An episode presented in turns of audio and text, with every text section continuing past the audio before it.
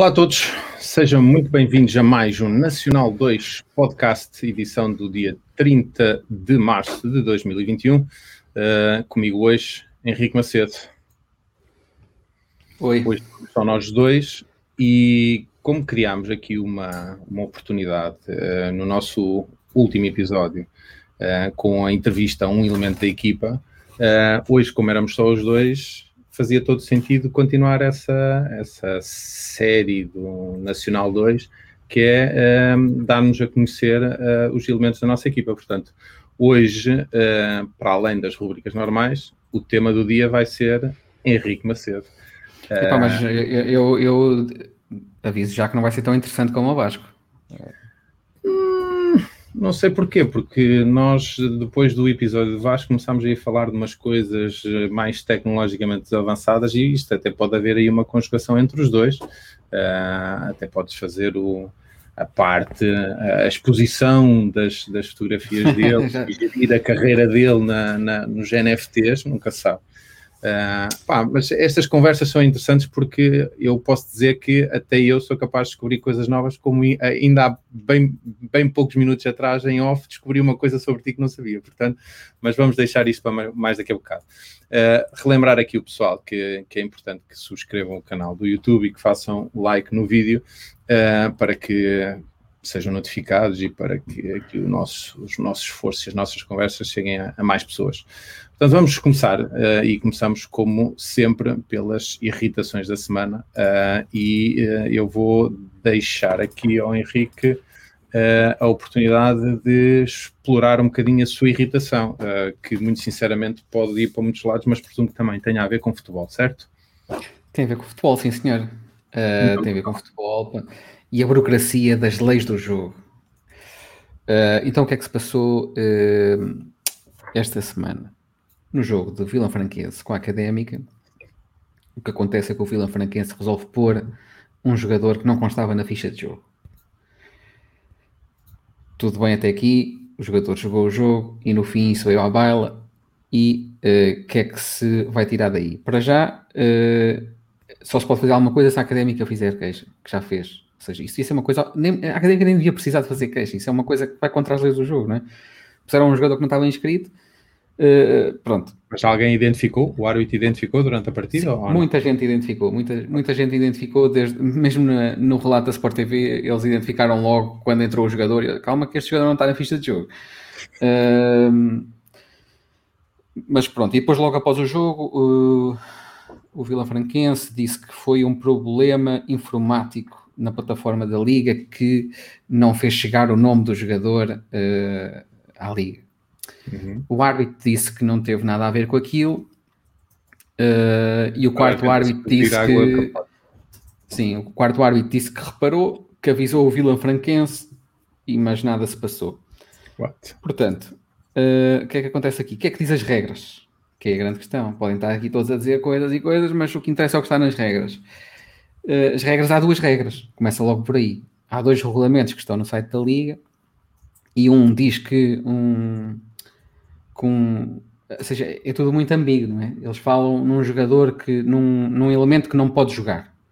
Ou porque está castigado, ou porque pode não estar inscrito. Pronto, um elemento do, do, da equipa que não pode jogar, se for a jogo, uh, essa equipa uh, perde de 2 a 6 pontos e uh, é, é, dada como derrotada desse jogo. Não é, só, não, não é só perda do, do jogo em questão, perde mais pontos ainda. Sim, sim, sim, sim. E depois okay. também tem uma multa que tem lá uma fórmula e tal. Outro regulamento da Liga, um regulamento que, que diz leis do jogo, que também é muito interessante, eh, que diz eh, no ponto 7 que elementos estranhos uh, em campo e eles falam de elementos que não constam na ficha de jogo, que foi o caso, não podem entrar em campo, certo? Obviamente, e se caso entrem em campo, o árbitro tem que interromper o jogo imediatamente uh, até o jogador sair. Pronto, é só isto.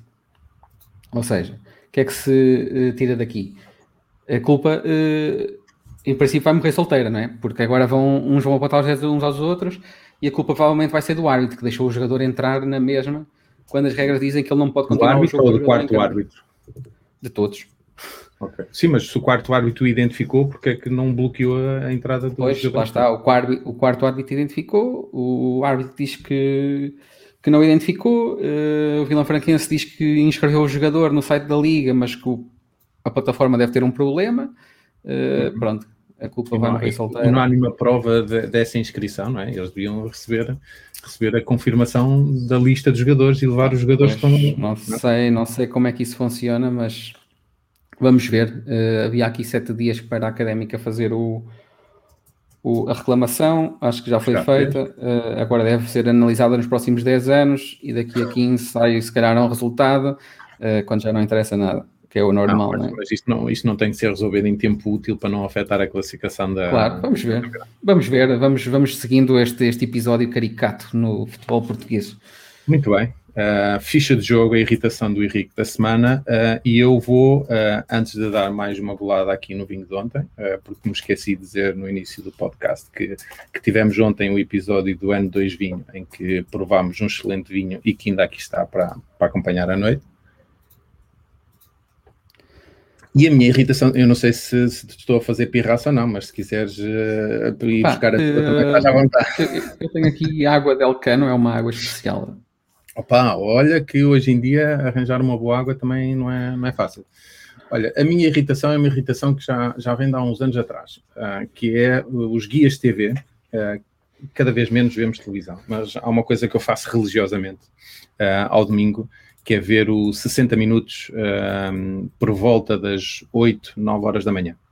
Os 60 minutos que dá na, na SIC Notícias um, e que dá por volta das 5 da manhã. Portanto, eu uh, já não uso box cá em casa, eu uso a Apple TV para, para, para ver a programação do Mel. Uh, e todos os fins de semana não há um único guia TV da SIC Notícias que bata certo com o horário do programa.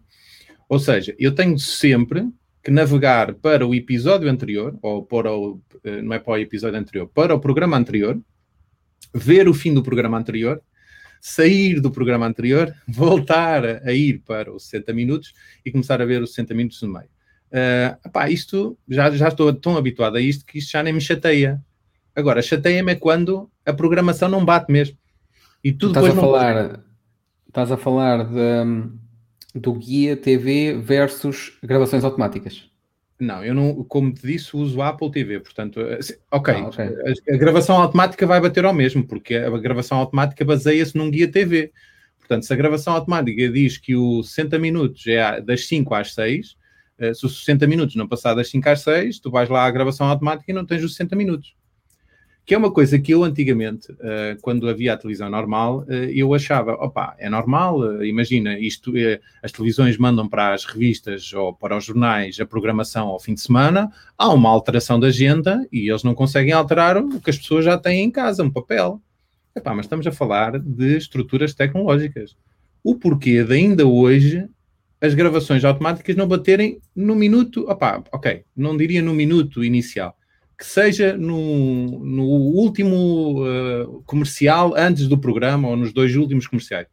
Não faz sentido absolutamente nenhum quando as plataformas estão de tal forma eh, desenvolvidas que uma pessoa chega lá e eu, a mim, irrita-me solenemente. E este fim de semana não vi uh, os 60 minutos porque eu não faço a mínima ideia onde é que ele parou experimente sempre o antes, o depois, é pá, mais do que isso, perca a paciência e siga, siga para vir. Não é mais fácil ir ao site, eles não têm o episódio uh, a solo uh, no site da, da SIC, por exemplo? Pá, é o conforto de estar eh, na televisão com a Apple TV, não é?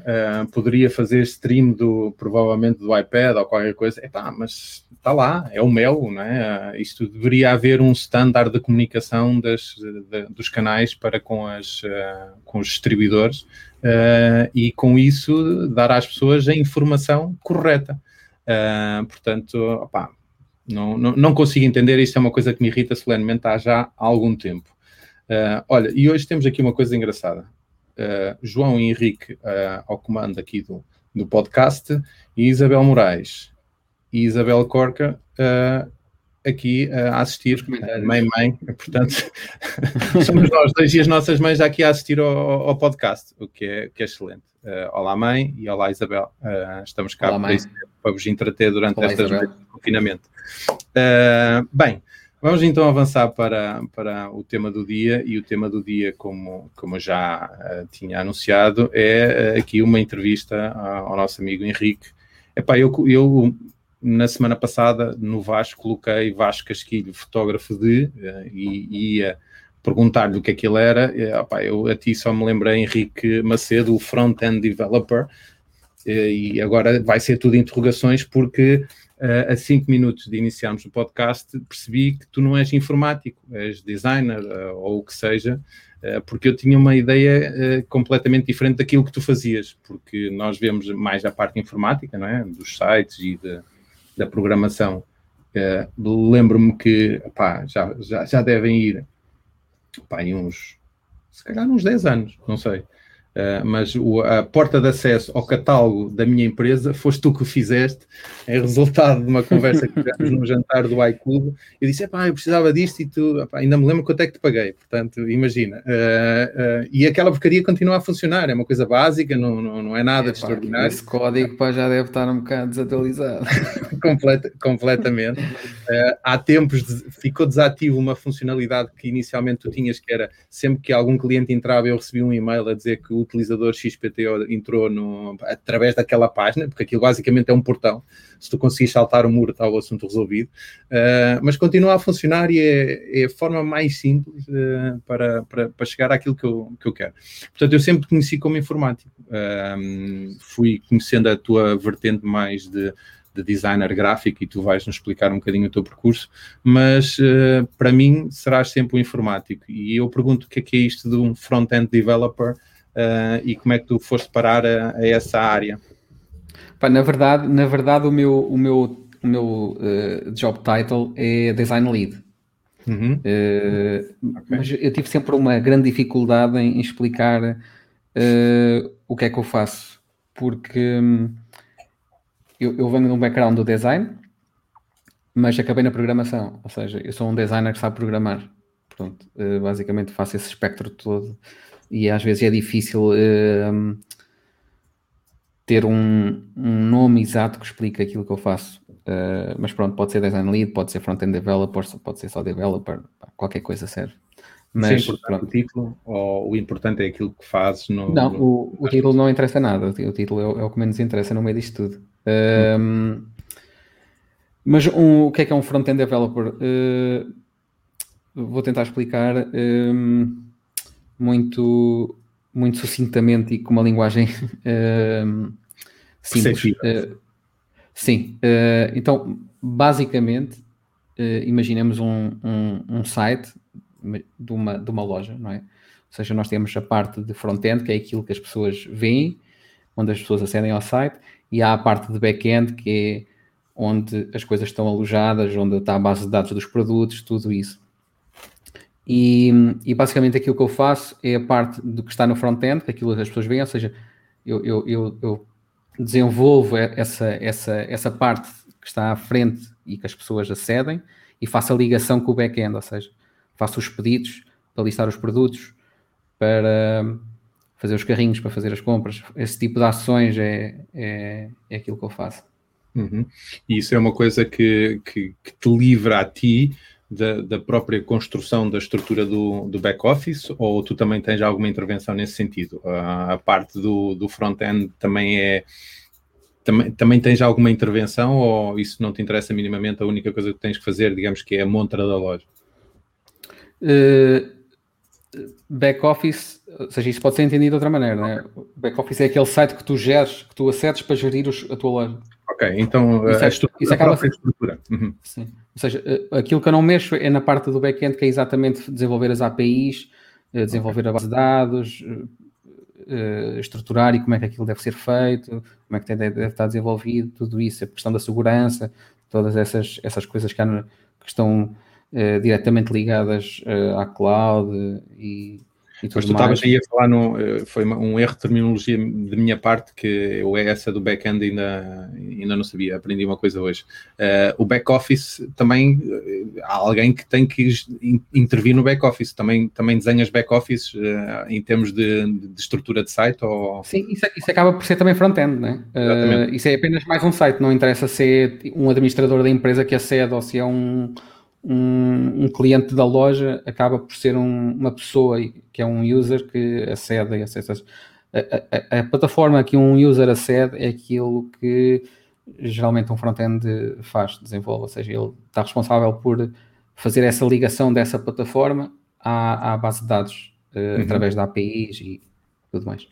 Ok, eu mais daqui a bocado vou-te fazer uma pergunta relativamente aos desafios que isso envolve, uh, mas se calhar voltar um bocadinho atrás. Uh, como é que começou essa tua jornada a caminho de, do posto em que estás hoje? Uh, já percebemos que não começaste propriamente na parte da informática, foi mais na parte de design. onde é que te formaste? Como é que foi o teu percurso académico e, e profissional até chegares ao, ao ponto 2? Não diria de uma forma muito detalhada, mas pelo menos que para uma pessoa perceber numa, para chegar a uma posição em que tu estás neste momento, qual é o caminho que se tem que trilhar? A jornada foi muito simples. Ela começou com, com a minha mãe. Uh, a minha mãe uh, tinha uma empresa de publicidade e marketing uh, e eu, eu vivia aquela questão do design gráfico um, todos os dias.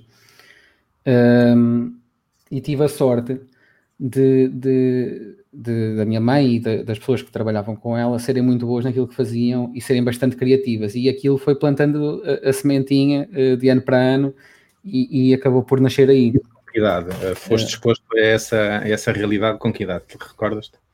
Pá, muito cedo, mesmo muito cedo. Uh, pá, eu lembro-me desde pequenino que ia para o escritório da minha mãe, uh, jogar Prince of Persia nos Macs, uh, ainda havia disquetes, havia zips nessa altura. Uh, foi, foi uma altura engraçada. E acho que a, a semente começou a ser plantada aí uh, e, e, eu fui ingressando muito nessa área, depois uh, acabei também por, por trabalhar na, na, ou seja, começar a trabalhar na parte de design gráfico, mas rapidamente por volta dos 15, 15 16 anos apareceu a, a programação na minha vida, ou seja, senti necessidade de de começar a fazer sites e, e lembro-me, era uma altura que o Flash estava muito, apareceu o Flash, aquilo era a loucura, não é? Sites animados, tudo, uh, action script para aqui. Ano, que ano? Epá, não me lembro do ano. 2000, pai. uh, É só talvez. fazer. Sim, sim, talvez, talvez. Para volta desta altura, não é? Não, é sim, porque, sim, sim. porque as coisas, até em termos informáticas, uh, pá, eu, eu, posso dizer que de, de, das, das, evoluções, não é, isto não é propriamente uma evolução, mas o abandono de uma tecnologia com o qual eu mais me congratulei foi o abandono do Flash há relativamente pouco tempo, que foi uma coisa que nos acompanhou e que já estava completamente desatualizada. E eu vou uhum. dizer o porquê de, de, eu ficar contente com isso, uh, porque eu tenho muitos equipamentos cá em casa, uh, opá, algumas câmaras de vigilância ou qualquer coisa, que continuavam a utilizar flash, que não fazia qualquer sentido quando nós já tínhamos o HTML5 que fazia isso e muito mais. Uh, e, é. e, é engraçado como as coisas uh, vão evoluindo. e para ti também deve ter sido um desafio, não é? Começar numa área, e eu acho que, que é, o design nem tanto, mas se calhar o design associado à informática tem sofrido uma evolução tremenda nestes últimos 20 anos com, começaste. Não? Nem dá para imaginar. Uh, na, altura, na altura ainda nem. Ainda, na, ainda é, havia a, Macromedia. Sim, eu uh, recordo que foi, comprada, o primeiro, foi, programa, foi o primeiro programa que eu. É, antes de ser comprada pela Adobe, uhum. que havia o Freehand e, e, esses programas. Eu acho que o primeiro, o, o primeiro, o primeiro site que fiz, opá, olha, da minha coleção de Coca-Cola em casa foi com o PageMaker uh, que era da suite hum. do Office, e depois acho que foi Dreamweaver, acho que era Dreamweaver. o. Já era. da... Depois deixei de fazer sites uh, porque era uma coisa pá, que. tempos, velhos tempos. Pá. Essa altura para desenhar sites era um grande desafio. Ah, mas também eram, é, é, é eram outros tempos, de facto. Então, aos teus 15 anos, estavas exposto a isso, começaste a enverdar um bocadinho pela programação e depois o percurso foi para onde? Uh, depois, depois foi uma, uma coisa engraçada, que depois uh, apareceu na minha vida a área da saúde. Uh, ou seja, comecei a, achar, a ter interesse pela área da saúde. E cheguei a um ponto que fiquei muito baralhado com aquilo que devia seguir. Ah, mas a área da saúde mesmo em termos profissionalmente?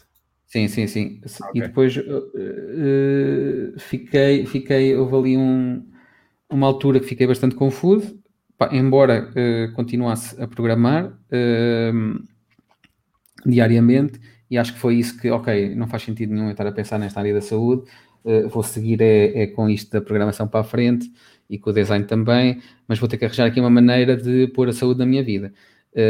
E, e, acabei por. Um, fui fazer um curso de primeiros socorros à Cruz Vermelha para ver, vamos lá ver se realmente eu gosto disto ou se não gosto, e acabei por gostar bastante, e depois fiz outro curso de, de emergência pré-hospitalar, e acabei por fazer emergência pré-hospitalar durante 10 anos uh, na Cruz Vermelha como voluntário, uh, uh, pronto, nos tempos livres. Ah, fazes o teu percurso normal académico sim, sim, relacionado sim, com a área que tens hoje, certo? Sim, e isso, isso, ou seja, deu para conjugar as duas coisas, foi engraçado. Essa parte foi bastante engraçada.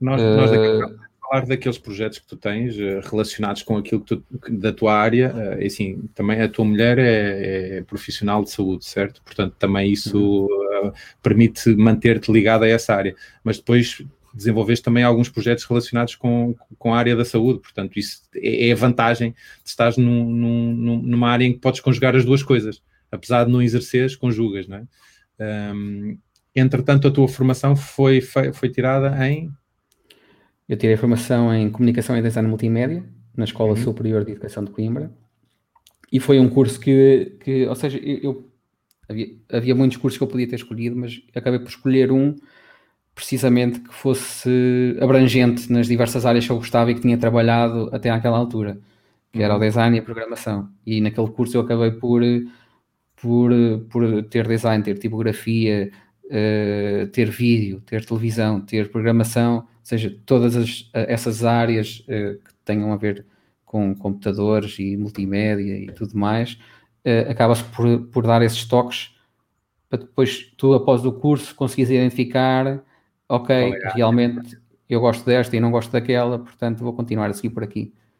Mas, uh, mas, mas onde, então onde é que surge, depois disso, onde é que surge a parte mais da informática? Porque acredito que o curso não, não, não tivesse essa vertente, ou, ou tinha mesmo a vertente que tu tens hoje, não? Uh, não havia, havia, várias cadeiras de programação, havia cadeiras de rede, cadeiras dire... mesmo uma cadeira de programação em algoritmos, uh, uhum. mas não era, não, não, era aquilo que se tinha mais no curso. O que se tinha mais no curso era mais, mais a ver com multimédia, o, o vídeo, 3D, uh, design gráfico e topografia. Uhum. Um, mas, mas apesar disso tudo, o, a programação acabou por estar cada vez mais presente uh, na minha vida ao longo dos anos e, e, e, chega a uma altura que já não há volta a dar, que é aquilo que tu gostas de fazer, portanto vais ter que arranjar maneira e de dar voltas uh, a, a, certos trabalhos do curso uh, para que a programação esteja envolvida porque é aquilo que tu gostas de fazer. e assim foi, foi muito engraçado. E qual foi o, o teu primeiro projeto profissional não diria exclusivamente uh, de programação, porque provavelmente conciliaste sempre as duas, as duas partes, a gráfica com a, com a programação. Mas qual foi o teu primeiro trabalho profissional em termos de programação que te recordes? Um, profissional, ou seja, que tenha sido pago para o fazer? Sim, que não, seja um, que não tenha sido um trabalho de curso, que não tenha sido um, sei lá, um projeto, uma ideia, qualquer coisa, uma, uma coisa mesmo profissional pá, ou, ou, pelo menos, eu não diria o primeiro, mas aquele com o qual tu disseste, ok, é isto mesmo, é, é esta estrutura de, de, trabalho que eu quero ter no meu dia a dia. Eu, eu acho que antes desses trabalhos profissionais já, já tinha a certeza absoluta. Uh, porque já tinha feito muitos projetos para mim, muitas coisas para mim, para os amigos, para tudo e mais alguma coisa. Eu arranjava desculpas para poder programar e para, para desenvolver coisas para os amigos. Então fala-me uh, fala de um projeto desses. Que, que tipo mas, de projeto é que tu tinhas com os amigos ou, ou teu próprio que, que, nos pudesses falar? Profissionalmente uh, fiz um, um, site para uma imobiliária e, e, para uma editora. Acho que foram os dois primeiros trabalhos assim mais uh, maiorzinhos e que pronto, pagaram para, para eu fazer. Que tecnologia que era usada na altura? Uh, na altura eu andava muito no, no PHP. Uhum. Uh, andava, andava muito no PHP e for, esses dois foram feitos em PHP, sim. E PHP ainda é uma linguagem que é usada hoje em dia, provavelmente sim, sim, sim. Com, outro, outro tipo de língua, outro, corrijo-me se a minha terminologia não for a correta, provavelmente com outro tipo de evoluções ou outro tipo de linguagem sim. do que aquela que usaste na altura, uh, sim, mas não há ser uma... Sim, sim, sim. Entretanto, já saíram não sei quantas versões. Ok. Uh, mas sim, foi, foi esses dois. Ok. E, e, andaste sempre numa de freelancer ou quando é que enverdaste por uma, por uma carreira mais corporativa e estás a assumir uma posição completamente diferente do, do, do, que o teu início? Uh, comecei como freelancer e depois do curso uh, fui, fui trabalhar por, por conta de ontem para uma empresa de software de gestão. Uh, mas depois estive lá um, um, ano, um ano e pouco, e disse: epá, uh, não, não me satisfez porque não, não é, é, ou seja, era não era. Não, não, não me permitia crescer uh, e não havia espaço para uma pessoa ser criativa, esse tipo de, de espaço que tu precisas para, um, para te sentires bem onde estás a trabalhar, não, não, não tive. E então acabei por voltar ao freelancing nessa altura uh, e, e um beijinho para a Sónia. É, é uma coisa que, que nos criticam no, no, no, nosso podcast, é que isto de fazer streaming e de, de, meter comentários, depois quem ouve a versão do podcast, que, que ainda são algumas pessoas, depois fica na dúvida, pá, estão-se a rir porque parar o raciocínio, uh, e aqui a Sónia Fernandes uh, está, está a dizer, need, need magic, here's your, here's your magician, uh, portanto, presumo que o Henrique faça aqui milagres nas coisas, não é? tento fazer, tento fazer. Pronto, e... Hum já nem sei o que estava a dizer. Perdi-me. Uh, estávamos a falar da tua empresa onde trabalhaste, na área da. Ah, sim, da, ok. E depois voltei ao freelancing, acabei por ingressar, um, trabalhar muito com uma empresa que me deu a possibilidade de trabalhar com muitas outras empresas uh, pelo mundo fora. Uh, depois fui convidado para trabalhar numa outra empresa, depois voltei ao freelancing, estive a trabalhar para uma empresa grande da Alemanha que acabámos por fazer um projeto que estava ligado à, à NASA também. Um, e, aí, e, nas, aí, já nas funções de front-end developer ou também ainda, ainda, digamos que navegaste em áreas ligeiramente diferentes dentro da, dentro da tua área? Sempre, sempre, em todos os sítios onde eu trabalhei, a, a função era, era eu percorria desde o início até, até à parte do desenvolvimento, ou seja, eu, eu idealizava os, os layouts, uh, desenhava-os, uh, pensava na user experience e depois uh, partia para o desenvolvimento de cada componente, juntava as peças todas e aparecia uhum. o, trabalho, o trabalho feito.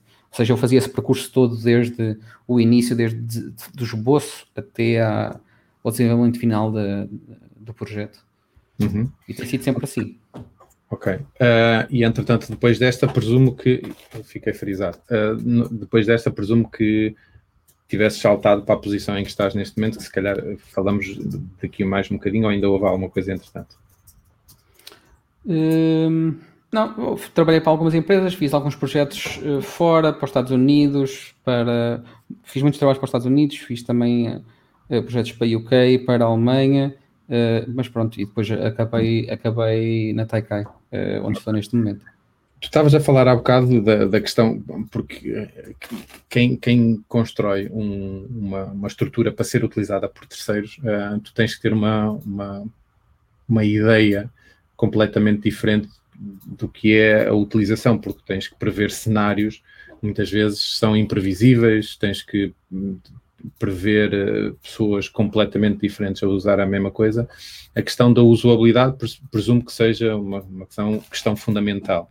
Uh, como é que tu vês hoje em dia uh, os sites que têm sido apresentados nos últimos tempos e as novas tendências de, de, sites relativamente à questão da usabilidade? É uma coisa que está cada vez mais, mais presente na, na, na preocupação de quem desenvolve ou ainda vês aí coisas de que te, que te meta as mãos à cabeça e dizer como é que é possível sites destes? Porque eu, eu próprio, há dias, fizemos uma, uma existe uma, uma feira de, de, moda no Porto que tem, no meu ponto de vista, um, o pior site em termos de usabilidade que eu já vi feito hoje em dia. E eu não consigo entender como é que alguém consegue construir um site daqueles, porque é um site que, no meu ponto de vista, uh, reverte tudo aquilo que e eu não eu considero uma pessoa minimamente evoluída em termos de utilização das novas tecnologias e tenho dificuldade em navegar naquele site. Uh, e, e aquilo que eu te pergunto é acredito que isso seja uma preocupação tua, mas como é que tu vês o cenário atual de, das pessoas que querem fazer maravilhas ou coisas completamente fora da caixa e que depois dão um, um tiro completamente no pé? Um, pá, eu acho que há um bocadinho de tudo. Uh, apesar de eu achar que cada vez mais quem desenvolve tem mais atenção a isso, à usabilidade, à acessibilidade, todos esses aspectos. Acho que cada vez está mais uh, no dia a dia de, de, de quem desenvolve sites é, esses, esses pontos principalmente porque eu acho que também há cada vez uma maior ligação entre uh, os designers e os programadores. Uhum. Uh, ou seja, antes, antes, na maior parte dos sítios, nem se, nem se falava, as equipas nem se falavam umas com as outras. O design desenhava, chegava à parte da programação e programava aquilo e muitas das vezes não tinha nada a ver com o, o que estava desenhado porque às vezes tecnicamente não era possível fazer aquilo. Um, mas eu acho que cada vez mais está-se a ter mais atenção a isso. Mas, mas às vezes também se, há, há pormenores que às vezes é complicado uh, quem desenvolve se aperceber disso. Ou seja, quando tu estás tão envolvido num projeto e estás a, a trabalhar no projeto de, dias a fio, é? meses, e, e, e, lanças aquilo para o ar, e depois alguém diz: é pá, este botão aqui não faz sentido nenhum, ou não encontro o, o botão para fazer isto ou para fazer aquilo. Mas o botão existe que é que acontece? É que a, a, pessoa está tão envolvida no projeto que sabe onde é que o botão está, que sabe como é que se faz as coisas e, aqui, e o cérebro já faz aquilo tão, automa, tão está tão automatizado que nem se apercebe que aquilo uh, a nível de, de, de, UX é um problema. Como é que vocês têm isso? Nós, eh, nós é o não, não fazemos dos utilizadores então. Sim, ou seja, a, a, nossa equipa não é, não é, não é, ou seja, não temos uma equipa muito grande, ou seja, nós não temos grande tempo uh, para, para perder com esses testes de usabilidade como se devia perder, que é fazer A-B, testing, se calhar uhum. possíveis entrevistas. Epá, não temos tempo para isso, somos uma startup, uma equipa pequena. O, o que nós fazemos uh, normalmente é eu desenho uma funcionalidade, essa funcionalidade é discutida com toda a equipa, ou seja, com pessoas que têm, estão em contato direto com clientes grande sim, sim, sim, sim. Ideia, pessoas que é? nunca viram aquela funcionalidade sequer e de repente aparece-lhes à frente e uma pessoa tenta analisar isso. E depois também tiramos muitas métricas da utilização do site. Uhum. Uh, e com essas métricas nós conseguimos analisar se aquilo está bem feito, se está a fazer sentido, se tem que ir para o outro lado, uh, tudo isso. Opa, eu, eu, eu, posso dizer que, que, que a mim faz-me um bocadinho confusão. Eu acho que há tempos até, até falei contigo relativamente a uma simples utilização de um ícone uh, que na plataforma que eu, que eu uso na, na, nossa loja online, em que um botão de import que eles utilizaram, para mim é um botão de export. Uh, ou seja, uh, esse tipo de entendimento e que eu, inclusivamente, a primeira coisa que fiz quando me deparei com aquele, com aquele no meu ponto de vista, né, com aquela incongruência, foi, ok, deixa-me perguntar a, a, quem eu conheço uh, o, qual é a opinião. E perguntei-te a ti, tu deste, tinhas a mesma opinião do que eu. E expus-lhes a opinião a eles e eles não, não, não, não, nem sequer a consideraram.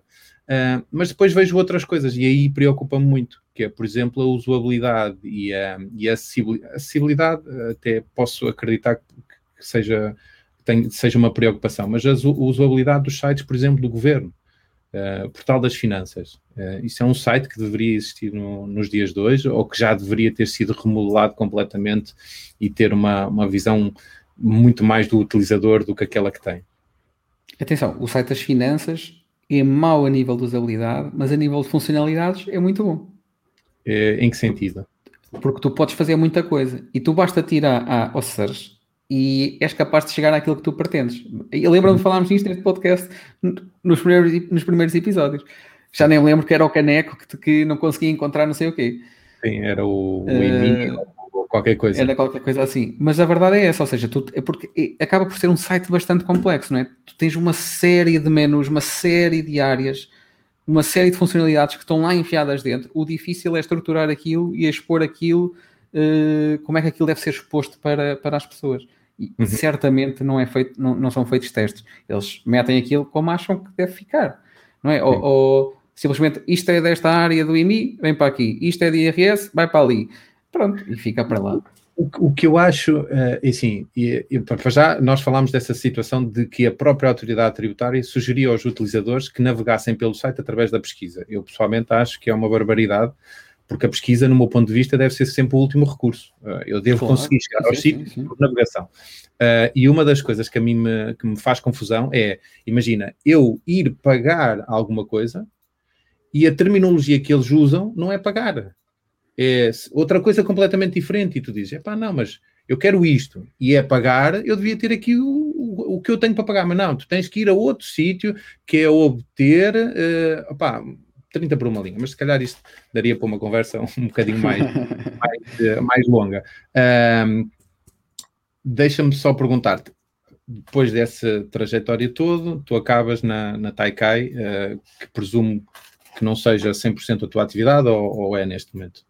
É 100%, é 100%. Okay. Uh, e... vou, ter, vou ter daí uns side projects, né? como na Sinal 2, claro, mas é, é, é, é a única Conta-nos um bocadinho, porque eu já, já, já falei contigo várias vezes sobre a Taikai, eh, já conheço algum, algum enquadramento da Taikai, mas fala-nos um bocadinho da Taikai para quem, para quem não conhece. O que é que é a Taikai? A Taikai, eh, muito resumidamente, é uma plataforma que permite eh, a empresas organizações lançarem desafios abertos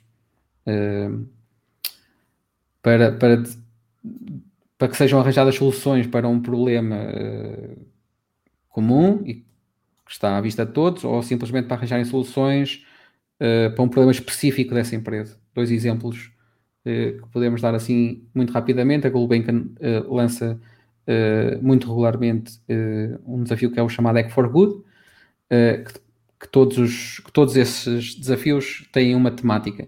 Um, e, e, depois temos outro, outra questão, que é, por exemplo, o caso do CTT, que lançaram um desafio para resolver um problema interno do CTT em que eles estavam à procura de uma aplicação muito específica para fazer uma ação muito específica uh, do dia a dia dos, dos carteiros.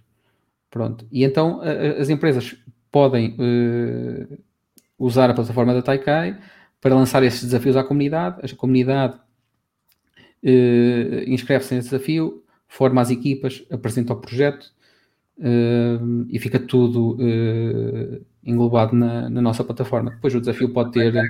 É um facilitador de ligação. Sim, sim, sim. Exatamente. Uma e uma equipa que, que desenvolve um Exatamente. projeto. Eu recordo-me teres falado dessa do, do CTT, isso teve solução ou não? Sabe? Teve solução, foi, foi uma equipa uh, brasileira que, que ganhou esse desafio. Uhum. Uh, muito engraçado. Muito rapidamente. Diz? Será que vai ser implementado ou, ou não? Ou o objetivo ah, é mesmo? Não, não, de certeza. Até já deve estar a ser usado. Okay. Uh, sim, por acaso não sei, mas de certeza que já está a ser usado. Uhum. E consistia em quê? Se consegues explicar rapidamente? Ou seja, basicamente, qual era o. Os CTT vão à, à Taikai e dizem: Ok, nós temos um problema, queremos resolver este problema. Qual era o problema que Exato. eles tinham? O, problema que eles tinham era nos envelopes há uns códigos com umas barras uh, verticais, uh, um cor-de-rosa fluorescente muito levezinho. Eh, e esse código devolve um, um, um código uh, alfanumérico uh, muito grande, que depois isso está, está ligado à, à, respectiva encomenda e que depois dá, dá todo o caminho para onde a encomenda passou. E eles, e eles tinham, o problema deles é que uma máquina para ler esse código era bastante cara, acho que ele era 6 ou 7 mil euros por máquina, uh, que não faz sentido nenhum. Uma máquina grande, né?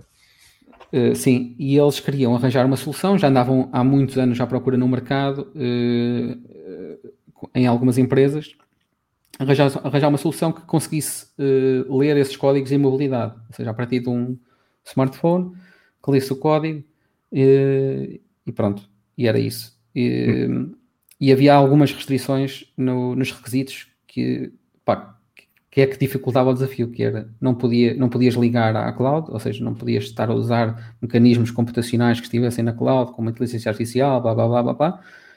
Uh, e depois tinhas que fazer isso com uma câmera do telemóvel, uh, que pode ser uma câmera muito boa, pode ser uma câmera má, sim, e uhum. que podes ter muita luz ou podes não ter luz nenhuma.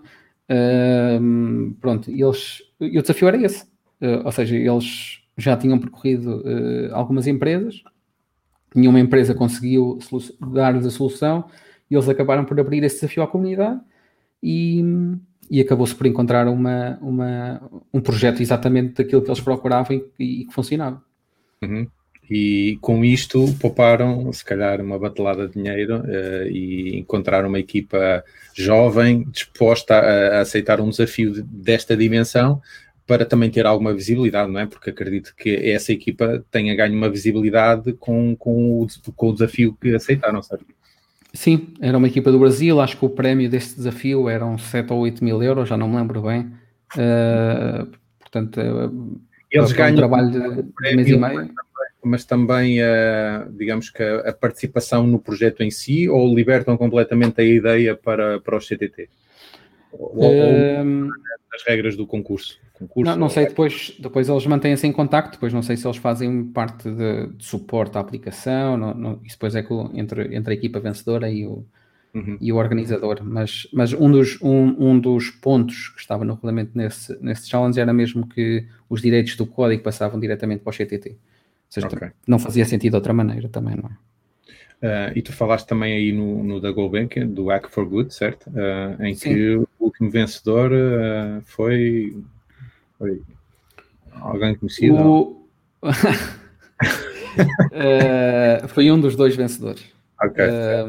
Mas tu, tu, ou seja, tu, na Taikai não há aquela coisa de, de, das chamadas de valor acrescentado que a equipa da casa não pode participar. Tu podes participar nos desafios, certo?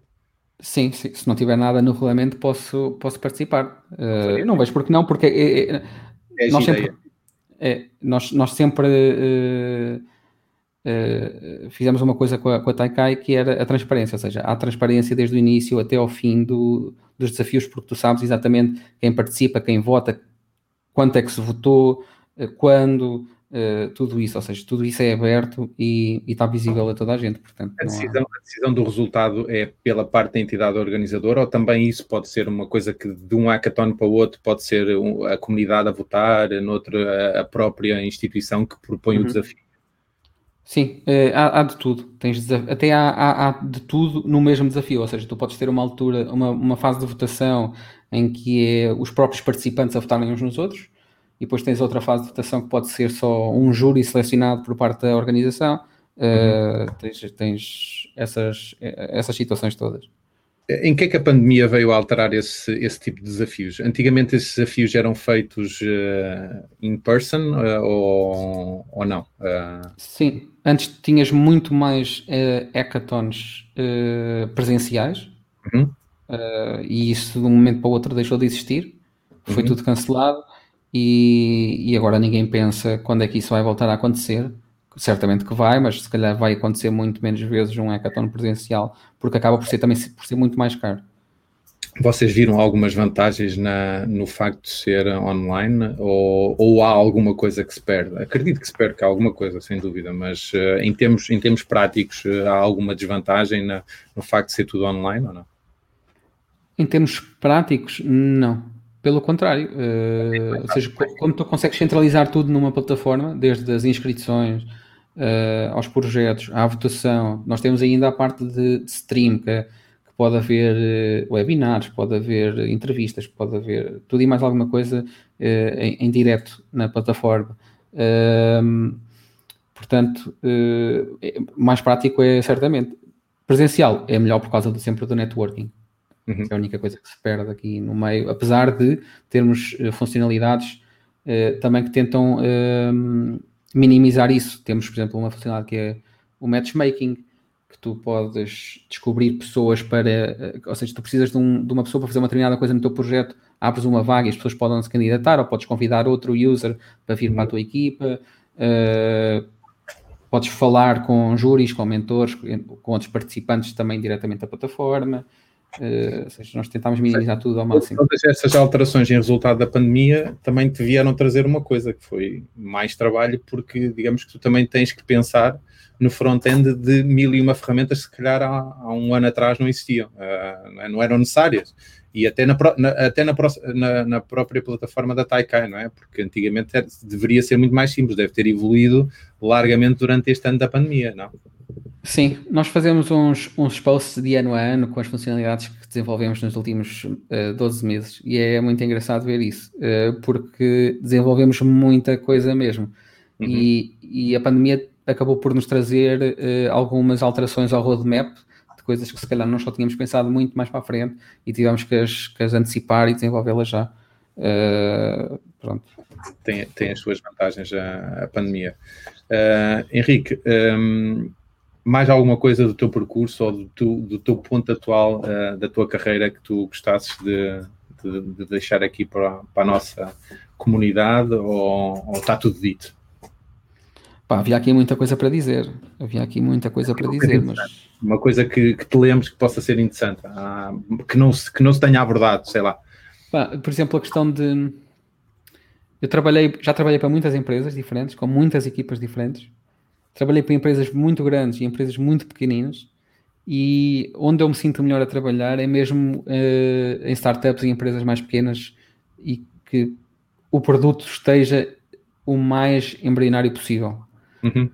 É, é, aí que tu fazes a diferença. É, é porque aí a equipa torna-se, não deixa de ser uma equipa profissional, passa a ser uma família, porque tu rapidamente ganhas ligações uh, aos teus colegas de trabalho uh, muito fortes, uh, onde podes aprender muito mais e muito mais rápido, e onde tu fazes efetivamente uma diferença no produto, porque o teu trabalho vai ter muito mais impacto e, e, e as tuas ideias são, são ouvidas e, e realmente tu consegues uh, pôr as tuas ideias em prática e, só numa empresa, numa empresa pequena, isso acaba por ser muito mais fácil fazer e, acontecer. Eu, eu, eu, olho para, para, para o caso, se calhar, multinacionais ou, ou, empresas de grande dimensão e uma das coisas que, ao contrário daquilo que é a minha, uh, que basicamente quando uma pessoa tem uma ideia pode implementá-la e passado meia hora estar em funcionamento, eu muitas vezes penso, epá, uma, uma, uma situação destas numa empresa grande tinha que, sei lá, ser desenvolvida durante não sei quantos meses, discutida numa equipa de não sei quantas pessoas, uh, testada num grupo restrito e se calhar só via à luz do dia daqui a um ou dois anos, ou opá, se calhar estou a exagerar, mas se calhar daqui a um ou dois meses, enquanto que num projeto pequeno, se houver um grupo de duas pessoas que dizem, pá, isto é uma ideia fantástica, avança, amanhã pode estar online o, o resultado daquilo que foi a tua ideia. Isso é um fervilhar de ideias que, que é estimulante uh, e que provavelmente para vocês que estão ali, uh, epá, imagina o que é que é alguém dar conta de um, de um bug. Um bug, é, acredito que seja uma coisa que até nas grandes empresas tem que ser resolvido com alguma rapidez, mas sei lá, uma ideia para alguma coisa para, para a plataforma e vocês dizerem, epá, isto realmente é simples, vamos lá, força. Uh, é, e é uma das é mais coisas, ou menos isso e, e, é uma das coisas que me fascina no, nos pequenos desenvolvedores. Olha, ainda há dias falei contigo relativamente ao, ao MoneyWiz, aquele software de gestão de finanças pessoais. Uh, e aquilo é, é, é, feito por uma equipa relativamente pequena. E uma das coisas que me fascina é: eu mandei uma sugestão, opa, uma coisa tão básica, isto, e tu, tu vais, vais te rir disto, que parece realmente não faz sentido absolutamente nenhum. E acho que era um shortcut que não existia. Imagina, o comando D para duplicar uma, uma transação, e eles não tinham. E eu vou ao chat e dizer, pá, onde é que são os shortcuts? Ah, estão aqui. Olha, mas falta-vos aí a lista do, do, do duplicar. Uh, e eles, na atualização que saiu passado dois, três dias, já tinham essa, essa funcionalidade. E é uma das coisas que eu acho que as equipas pequenas têm essa vantagem. Uh, e acredito Sim. que para ti seja estimulante. Há, há, há, muitas features que apareceram uh, por necessidade de, de alguma coisa por parte dos clientes e, e, ou seja, o cliente via e tal, pá, mas isto era fixe é que fizeste isso, que fizesse isto, ou que, é pá, dá para fazer isto, estava no jeito e tal. E nós analisamos sempre esses pedidos e muitos dos pedidos fazem, fazem, acabam por fazer sentido e, e nós acabamos por desenvolver uh, muito rápido as coisas. No uh, vosso caso, a grande vantagem é que vocês depois, isto fica na vossa plataforma, não é? E depois, sim. digamos que vocês não estão a fazer nada exclusivo para um cliente ou para uma empresa, porque a seguir a vossa plataforma vai ficar mais rica em resultado disso. E a vantagem dessas novas plataformas em, em contrapartida com, com aquelas que são mais, mais locais e que provavelmente crescem para uma empresa, mas não crescem para outras. Um, mais uma coisa, Henrique? Não, acho que vamos chegar por aqui. Acho que okay, já falámos muito. Uh, acredita que eu já fiquei a conhecer um bocadinho mais o Henrique. Tinha apenas uma única, uma última pergunta aqui uh, para te fazer. Uh, e a tua mãe já, já se foi dormir, podes responder à vontade. se, aparece, se aparecesse amanhã a oportunidade para tu te alistares em primeiro lugar para ir a Marte, metias-te lá à frente ou não? Pá, eu, eu acho que, que metia. aliás, na verdade, eu tive essa conversa há pouco tempo com, com a Gisela, porque abriram as candidaturas. Não. abriram as candidaturas para, para, ir, para ir a Marte, ou seja, eles iam levar uh, artistas e uh, iam, queriam fazer uma tripulação basicamente de artistas. Uhum. Ah, de artistas só? E, sim, artistas e escritores. Uhum. Pronto, e queriam levá-los, não era a Marte, mas era levá-los ao espaço. Uhum. Um, e acabaram por não encontrar os perfis ideais e então abriram aquilo a toda a gente. Uh, então qualquer pessoa se pode candidatar. Pronto, aquilo tem um processo de inscrição ainda um, um bocadinho uh, uh, longo, mas, mas eu acabei por. Olha, eu acho que vou candidatar, né? não ah, perco nada. É um bocadinho diferente. Ir a Marte é uma, uma coisa. Não, mas é. Mas, certo, certo, mas, mas pronto, eu não posso ir a Marte, mas se pudesse. Pá, mas quem é que abriu que... concurso? Quem é que abriu? Foi. Que empresa? Foi, foi aquele. Não estou a lembrar do nome. Foi o CEO, o, o gajo do Alibaba. Ah, não conheço, não, não sei qual é o nome. O... Uh, basicamente, ele vai, vai financiar 12 viagens, acho que são 12 viagens uh, ao espaço. Não conseguiram arranjar ninguém uh, com o perfil ah, que eles queriam? Não sei bem, não sei bem. Acho que isso foi a justificação que deram, não sei o que é que se passou. Olha, experimenta, nunca se sabe. Sim, mas... nunca se sabe, nunca se sabe. Não, mas eu, eu vejo como o, o gajo da tecnologia, o, o geek aqui do grupo uh, e também como astronauta, portanto, opá, um dia espero poder ver-te a levantar voo. Uh... eu adorava ir ao espaço, pá. se eu ganhasse o Euro Milhões eu ia ao espaço, não tenho dúvida nenhuma. Eu por acaso não, não, não, sei, ainda olha, ainda no, no, no, podcast que eu faço com, com o meu sobrinho ao, ao fim de semana, uh, uma das perguntas desse fim de semana era se fôssemos astronautas, uh, o que é, onde é que, a que planeta gostaríamos de ir? Eu escolhi Marte porque lhe disse a ele, o meu, o meu sobrinho tem, tem epá, vou dizer uma grande asneira, tem 8 anos, se calhar estou a dizer uma grande asneira, uh, mas pronto. Uh, ele disse que, eu disse-lhe a ele que queria ir a Marte porque tinha lá um amigo, uh, tinha lá o Matt Damon que estava a plantar batatas em Marte. mas ele disse-me que queria ir a Urano porque tinha um, um lago extremamente quente que dava para derreter aço e que entre a atmosfera e o lago havia diamantes a, a flutuar ou não sei o quê. Portanto, uh, de facto, o nosso sistema solar é muito completo, uh, mas, mas provavelmente o único planeta que a gente possa ambicionar um dia ir, uh, provavelmente será Marte. e como tu falas tanto disso, pá, um dia pá, nem, nem vais ao espaço. Pá, eu adorava ir ao espaço, então à Lua, pá, eu adorava ir à Lua. Fascinante, às vezes fico a olhar para a Lua a pensar, pá, já andaram lá pessoas, como é que é possível? Agora que falaste em Lua, uh, voltou a haver mais algum episódio do, do, do, daquela série da Apple TV, do. Como é que se chama? Ah, houve, houve, houve. All Mankind. All Mankind. Uh, eu só vi o primeiro episódio. Já, já. Não, espera aí. Então, antes de passarmos à, à última rúbrica, que é as dicas. Mas espera aí, deixa-me só dizer mais, fazer aqui um parênteses em relação ao espaço, mas um gajo perde a vontade toda quando vê os testes da SpaceX ultimamente. Ainda hoje foi outro. Mandaram outro foguetão quando é Galheira. Foi, foi hoje. Hoje, hoje. Foi há Mas bocadinho. E arrebentou passado 15 segundos, 15 minutos? 6 ou... minutos, 6 minutos. Chegou lá acima, pão! Lá em cima. Essa Sim, quando começou a, a ascensão, uh, quando começou a, descer, uh, arrebentou. Uhum. E depois é giro, é giro porque há uma, uma filmagem que está cá, que está cá em baixo no chão, e de repente tu, tu vês muito fumo e depois só começas a ver peças a cair, pão, pão, pão, pão, umas atrás das outras.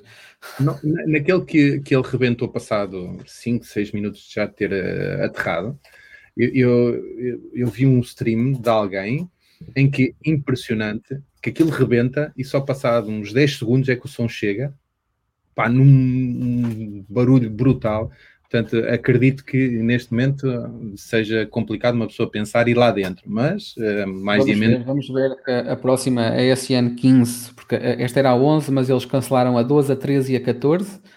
Já cancelaram? Então a 15 é que vai ser, porque a 15 já tem grandes alterações a nível de estrutura, de software, de hardware, tudo e mais alguma coisa. Vai ser na 15 que aquilo vai e volta e nem, não vai acontecer problema.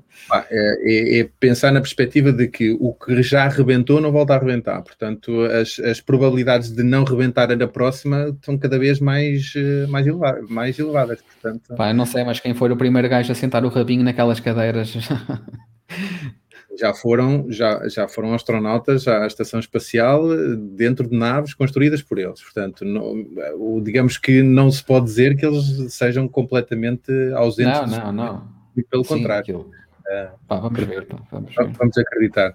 Olha, antes de passar para as dicas, deixa-me dizer-te, e isto não é, não é agradável aquilo que eu vou dizer, porque tu tens-me estragado os últimos fins de semana todos. O que é que eu fiz?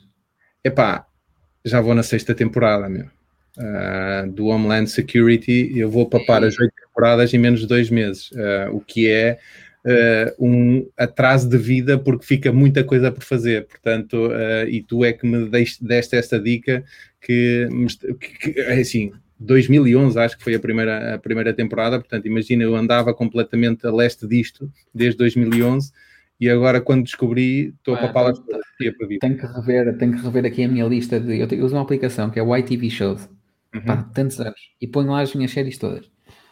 E aqui ele depois notifica que vi que, que sigo, que sigo. Ah, okay. Ou que quero ver também. Mas pronto, eu tenho mais as que sigo, ou seja, porque acabam por ser tantas e aquilo notifica-te quando é que saem novos episódios, se vai ter uma temporada a seguir, se não vai, se já acabou, tudo isso. Pronto. Eu tenho que rever então essa minha lista e ir às séries de há 10 anos atrás para te mandar uns nomes, porque nessa é, altura pá, também havia séries muito boas. Olha, eu estou à espera de duas uh, Ozarks e Designated Survivor, uh, que espero muito sinceramente que acho que São os dois tão boas, ou a quarta. Uh, pá, mas, mas não, venham devagar, porque realmente depois é um atraso de vida. Uma pessoa mete-se em frente à televisão e não faz mais nada. Dicas, uh, eu vou despachar aqui a minha muito rapidamente, mas foi uma que eu já falei, não desta, de uma aplicação do governo, mas existe uma app para Windows, Mac que é a app Autenticação do Governo, que permite fazer uma coisa muito simples, que é, que é uma coisa que eu ainda hoje vejo pessoas a imprimir documentos, a assinar documentos manualmente, a digitalizar os documentos ou tirar fotografia aos documentos e mandar para, para o banco, para, para o que seja.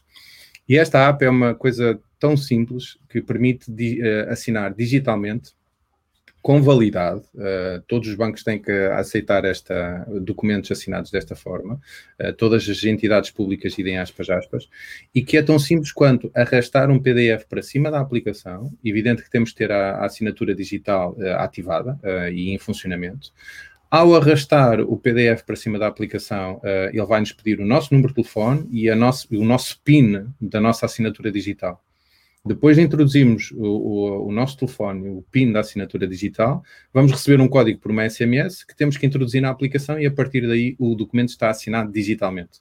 Uh, existem duas formas de colocar a assinatura, uma mais completa e outra que inclusivamente permite meter a nossa assinatura mesmo, uh, juntamente com os dados do nosso cartão do cidadão, mas que simplifica de tal forma a, a vida de mandar documentos para o banco ou para uma entidade pública que, muito sinceramente, não, não, não vejo uh, porque é que mais gente use. E eu digo isto com conhecimento de causa, porque há dias tentei enviar um documento para um banco, uh, para o Millennium BCP, de Vila Nova de Famalicão, e o meu gestor disse, eu, eu perguntei-lhe, oh, agora estou, não me estou a recordar o nome, uh, perguntei-lhe se podia enviar o documento assinado desta forma, e ele disse: Sim, João, nós já, quando abrimos a conta, já fizemos isso, pode enviar. Mas olha, deixe-me que lhe diga que é o único cliente da agência que envia documentos assim. Uh, e mais deve ter centenas de empresas lá a, a, trabalhar. Portanto, não consigo perceber porque é que ainda não se usa mais.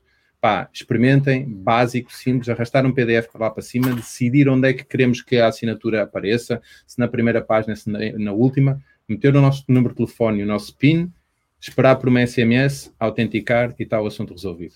Portanto, essa é a minha, minha eu, sugestão para hoje. Eu acho que sei porque é que não se usa mais, é porque acho que essas funcionalidades não são tão uh, divulgadas como deviam ser, se calhar. Provavelmente. É, olha, é a falta.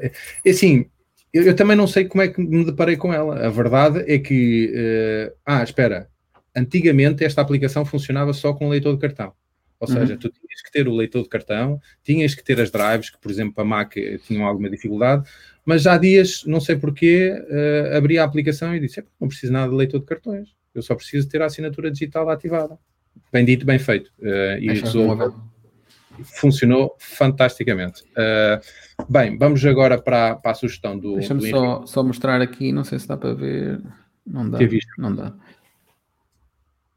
Não. ITV shows, é isso? É, queria só mostrar o ícone, mas pronto, não interessa. Okay, mas Era para mostrar aqui ao, ao Nuno. Aqui como, também como uma, uma dica do, do Henrique. Uh, mas a dica de hoje do Henrique é mais uma coisa para mostrar ao fim de semana. Ok. Epá, mas olha que esta, esta, esta, eu ainda não vi toda, mas é uma, é uma série completamente diferente do que uhum. tu estás habituado e do que as pessoas estão habituadas a ver. Uh, basicamente, isto é uma série que tu deves ver para começar com fones ok? É a primeira dica que eu deixo. Deves ver isto com fones. Sim. Numa sala, ambiente escuro, preferencialmente à noite. E pá, mas que é? Terror? Pá, uh, eu, não, não é, eu, vou é tentar, eu vou tentar dizer o que é que é sem revelar tudo. Isto basicamente não há, não há filme, digamos uhum. assim. Isto é só som, ok? What? E o, o, o filme é feito na tua cabeça. E, Vê o primeiro episódio. Vê o primeiro episódio. O filme é feito na tua cabeça, ou seja, tu, tu estás, a ver, estás a ouvir aquilo de tal maneira que consegues ver as imagens de, do que estás a ouvir. Não há imagens? Não há imagens. A única imagem que aparece na televisão é, é as ondas sonoras uh, daquilo que estás a ouvir.